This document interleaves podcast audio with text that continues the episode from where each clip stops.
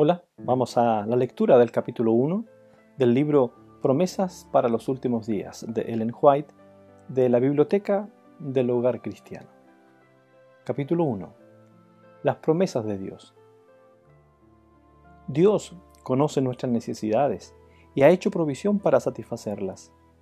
El Señor tiene un rico almacén con abundantes provisiones para sus hijos y puede darles lo que necesitan en todas las circunstancias. Entonces, ¿por qué no confían en Él? Ha hecho preciosas promesas a sus hijos, a condición de que obedezcan fielmente sus preceptos. No hay ninguna carga que no pueda quitar, ninguna tiniebla que no pueda disipar, ninguna debilidad que no pueda transformar en poder, ningún temor que no pueda apaciguar, ninguna aspiración digna que no pueda guiar y justificar. Nosotros deberíamos tomar las promesas de Dios una por una y examinarlas estrechamente por todos lados para apoderarnos de su riqueza y ser aliviados, consolados y fortalecidos.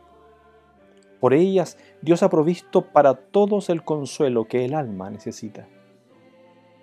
Ellas, sus promesas, satisfacen a los solitarios, a los abatidos por la pobreza, a los ricos, a los enfermos, a los afligidos todos podrían tener la ayuda apropiada si las vieran y las abrazaran por medio de la fe. Dios distribuye sus bendiciones en nuestro camino para iluminar el escabroso sendero de la vida y nosotros queremos recibir todo el consuelo y las muestras del amor de Dios con corazones agradecidos. Así como un padre terrenal anima a su hijo para que vaya a él en todo momento, Así también el Señor nos anima a deponer en Él nuestras necesidades y perplejidades, nuestra gratitud y nuestro amor. Cada promesa es segura. Que estas benditas promesas, establecidas en el marco de la fe, sean colocadas en la antecámara de la memoria. Ninguna fallará. Dios cumplirá todo lo que ha dicho.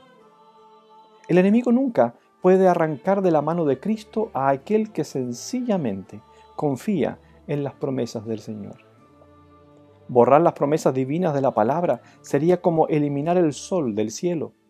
No habría nada que alegrara nuestra experiencia religiosa. Dios ha sembrado sus promesas en su palabra para inducirnos a tener fe en Él.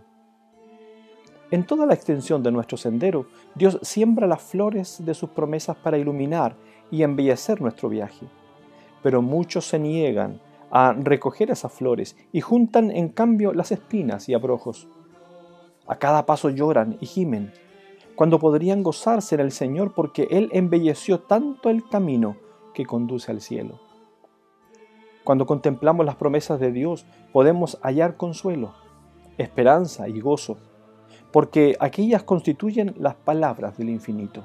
El cielo está saturado de bendiciones y nuestra es la oportunidad de invocar las ricas promesas de Dios para nuestro beneficio.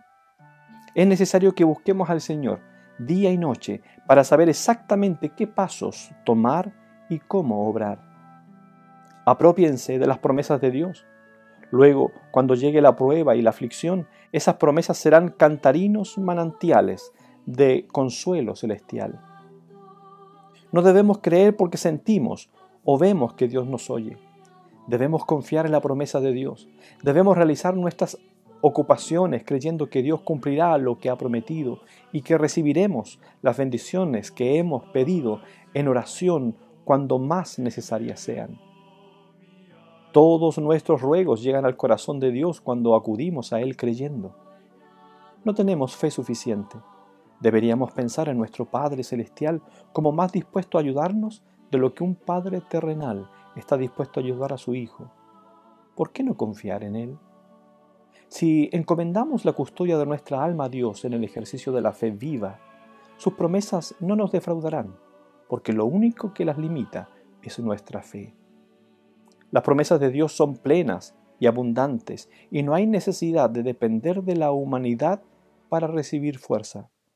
Dios está cerca de todos los que le piden que lo socorra. Deberíamos aprender ahora a conocer a Dios poniendo a prueba sus promesas. Los ángeles toman nota de cada oración ferviente y sincera. Sería mejor sacrificar nuestros propios gustos antes que descuidar la comunión con Dios. Piensa en Cristo, contemplémoslo eh, con fe y crea en sus promesas. No pierda la confianza. Él será su apoyo. Reclínense sobre Él y dependa de Él. Confíe en el ser cuyo brazo nunca le fallará. Todo es posible para aquel que cree. Y tendremos todo lo que pidamos en oración si creemos que lo recibiremos. Esta fe penetrará las más oscuras nubes y traerá rayos de luz y esperanza al alma caída y desanimada. La falta de esta fe y confianza es lo que produce perplejidad, temores, inquietantes y suposiciones del maligno. Dios hará grandes cosas por su pueblo cuando éste ponga toda su confianza en Él.